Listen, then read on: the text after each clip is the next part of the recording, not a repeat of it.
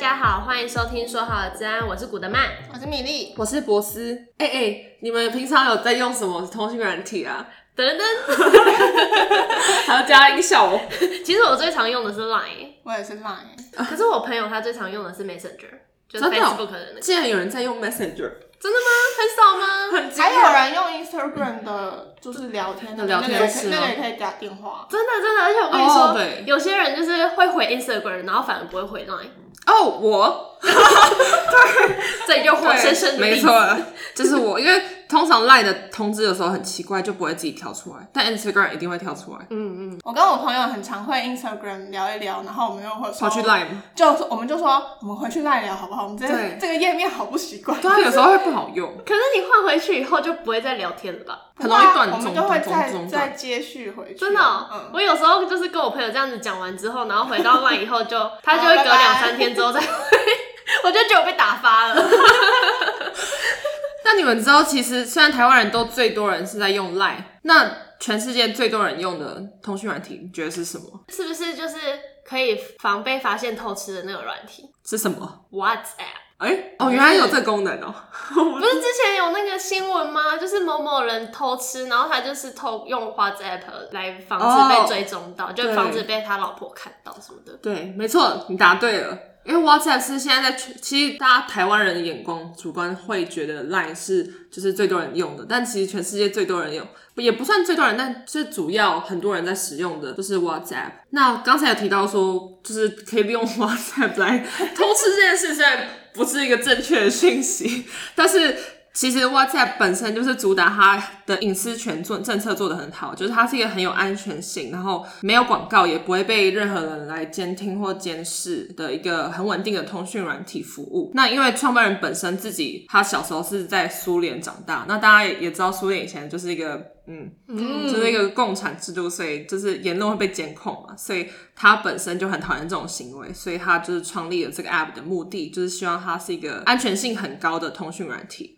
那他因为他本身也很讨厌广告，所以 WhatsApp 这这个本身是没有任何广告的。那我很好奇，WhatsApp 它是怎么样赚钱耶？WhatsApp 虽然就是大家以为像是一些通讯软体或是社群软体都是透过广告来盈利嘛，嗯，那 WhatsApp 其实本身是用一种订阅制，或是像是在下载 App 前可以购买嘛，可能像他们以前是就是下载这个 App 的话，就会花你一块钱美金，那你就可以用一使用一年。所以 WhatsApp 它不是免费的喔。他以前是要付费的，但后来在二零一四年的时候，脸书不是买下了 WhatsApp 吗？嗯嗯，对，因为那时候通讯软体大家都在发展嘛，那时候 WhatsApp 其实发展的还蛮好的，所以脸书在自己做一些武力分析之后，就把他 WhatsApp 当成对手，他怕他会成为脸书的威胁，所以就买下来了。所以后来脸书成为他母公司之后，就把那个一块钱的订阅制的付费机制拿掉，嗯、让 WhatsApp 本身是变成一个免费的通讯软体。来让大家可以在上面进行一些商业的沟通，或是一些就是谈生意的方式。对，那讲到 WhatsApp 被卖给 Facebook，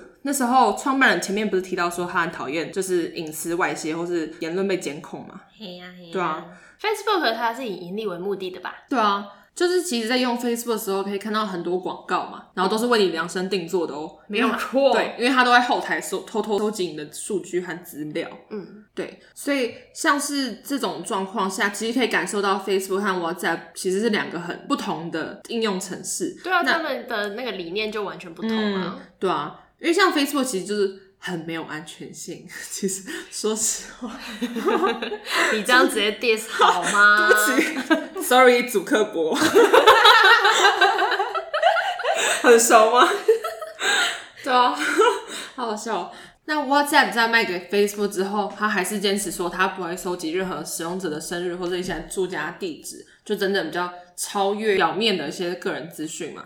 但其实，在 WhatsApp 被收购之后，他本身 WhatsApp 的创办人就其实就进入了 Facebook 的董事会。嗯，其实大家都知道这代表什么，就是他其实对他来说是有一定的利益嘛。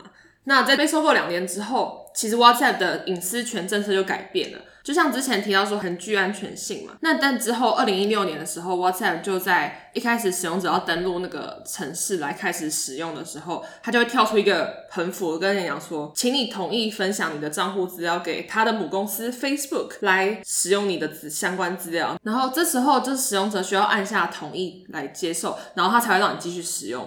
不觉得这很荒谬吗？强迫你？对啊。就是他强迫你要分享你的资料给 Facebook 的，就是这个母公司。然后，但其实他本身，他这个 App 是本来没有要让你分享资料给第三方平台的。那、啊、如果我不按会怎样？你就不能继续使用了。太严格了吧？对啊，所以那时候就引起了很大的反弹，因为当初 WhatsApp 本身就是以安全性受到赞誉嘛。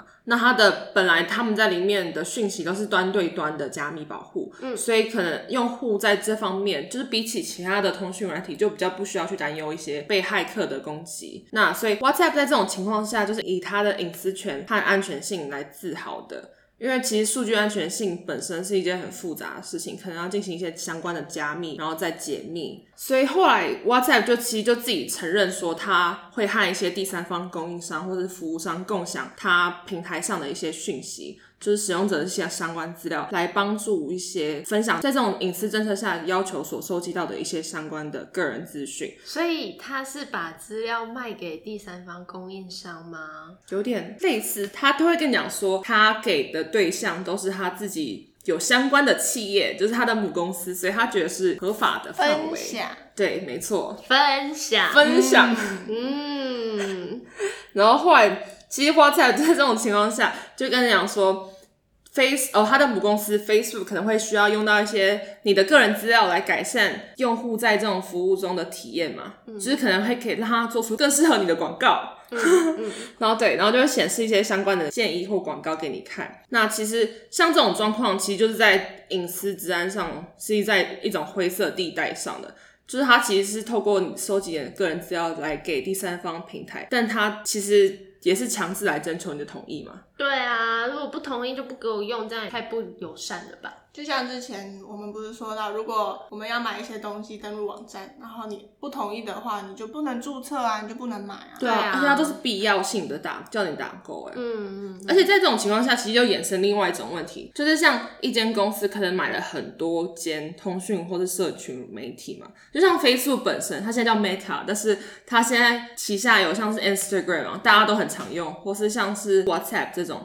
然后他其实他们的个人资料其实都在背后，虽然你看不到。他后来其实也没有直接问你要不要授权那些资料给他的母公司，所以他其实那些资料都是流通的。嗯，不觉得很可怕吗？就是你可能没有用用 Facebook，但是 Facebook 可以从 Instagram 的后台资料得到你的相关资料，所以他还是可以在那边投放。我觉得这样很可怕。嗯、对，虽然说他跳出同例来，好像也只是一个形式而已，可是他起码还多了一个这种形式上的，你说机制吗？还会有一个让、啊、就是让你确认的机制，不会让你的资料就直接跑到别人家去。对，但这里的问题就是，他在二零二一年的时候，也就是去年，他后来就直接没有再问你说要不要同意把资料分享给母公司了，他就直接分享。所以就其实就很大的程度上违反了以前 WhatsApp 坚持的初衷，嗯，对，然后就是引起很多就是使用者的反弹，所以后来也是被告到美国的联邦贸易委员会嘛，就是他们的美国电子隐私资讯中心就去控告说，就是要求 WhatsApp 停止和他的母公司 Facebook 分享使用者的一些相关的个人资料，因为它是违反当初承诺使用者的一些隐私权，嗯。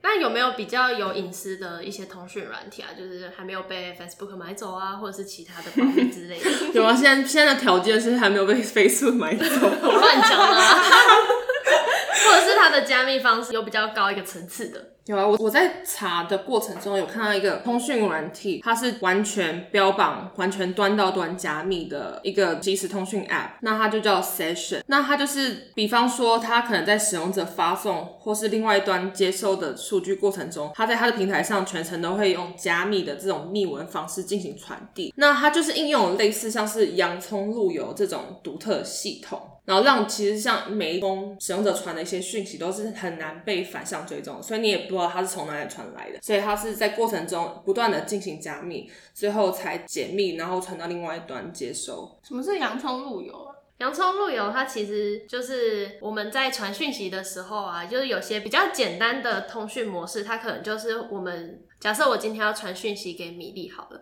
那我在传讯息的时候，它的讯息会经过通讯软体端的 server，然后就直接传给米粒。但是如果是洋葱路由的这种方式啊，就变成是我在传给米粒的过程当中，它可能会经过第二个或是第三个的这个伺服器，那在它在每一个伺服器上面，它都会重新再做一个加密的包装。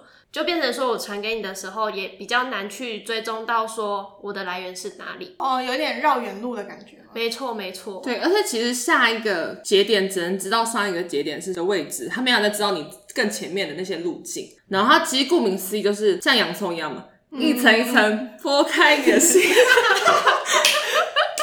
不错，我喜欢。我本来要唱歌，但是我觉得不太行，现在可能会烧瞎。啊，下次让你表现一下。没错，就是像你刚刚讲的，就是洋葱路由的方式，它其实就是帮你的讯息做一层一层的加密。我们到每一层的时候，它都会做一次加密的动作，所以它在最后一层的时候，它其实会是包的比较比较完整的部分。那其实像这种，它其实就是没有任何中继资料嘛，因为它可能缺乏一个中心平台去记录这些轨迹，就是资料资料传递的轨迹，因为每一个节点只能知道上一个。网络节点的位置，所以它其实是没有一个完整的路径记录的资料的。所以像这种缺乏中继平台的记录啊，它是其实就有一种另外一种问题，就像是它可能没有任何的备份能力。哦，对，对啊，因为它其实没有任何一些足迹，就像反走过必留下痕迹，但它其实中间，因为它经过太多层加密了，所以它已经失去它的足迹了。我觉得不是说失去足迹，应该是说它的足迹更难去被追踪得到。因为其实骇客他在攻击的时候，他也有有些骇客他会使用洋葱式的方式来进行攻击，就是要防止他自己被追踪。对，其实因为它有点像是一直转吧，就是一直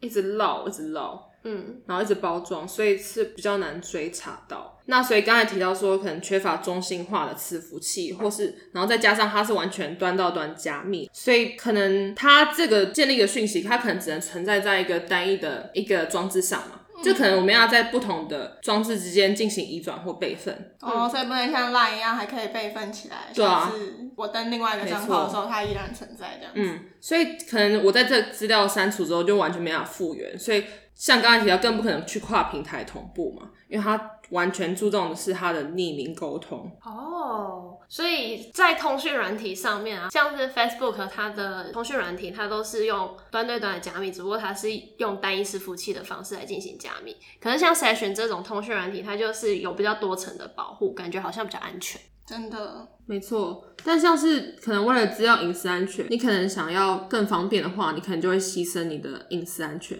但像这种你可能想要完全的加密，然后完全去保护你的资料隐私安全的话，可能就会牺牲一些方便性，就像完全没办法备份，也没办法跨平台去使用嘛。嗯嗯，对，我觉得没有办法跨平台很麻烦。怎么说？因为比方说，它的跨平台是指什么？我其实可能像不同，不能在不同装置上使用。对啊，我觉得不能不能在不同装置上，因为、啊、像我们现在电脑有我们，因为我们都用 Line，嗯，电脑有 Line，手机有 Line，平板有 Line，对啊，就走到哪里都可以处理公司。对啊，那如果不行的话，我就只能。用手机，对啊，不可能带着背着电脑到处跑吧，不然就是你手机带着，然后你电脑又不能。很多事情手机没有办法，就是很快速的处理。嗯，可能我是 PDF 档或者什么 Word 档在电脑上，但是我想要传在 Line 上，对啊，这样我又不能去开电脑，然后再发现电脑没有 Line，这样很尴尬。所以其实安全跟隐私真的是一体两面呢，好难去做抉择哦。对啊，你不能说你又要安全，你又要绝对的方便。对啊，不要妄想。嗯。它有时候方便会牺牲很多安全，真的就让我想到，就是我们之前远距的时候在用的 VPN，好像就是这样子的情况。嗯，真的，关于 VPN 的话，我们会在之后的集数跟大家分享哦。太期待了，还是大家不期待？不行，要期待。我很期待，怎么会这样？大家要听啊！好啦，关于隐私权的部分，大家是不是有了更多的了解呢？是不是知道下次要要追女朋友的时候要用哪个通讯软体了呢？可以用 Session 好啦，我们这节目就到这边，我们下次见，拜拜，拜拜。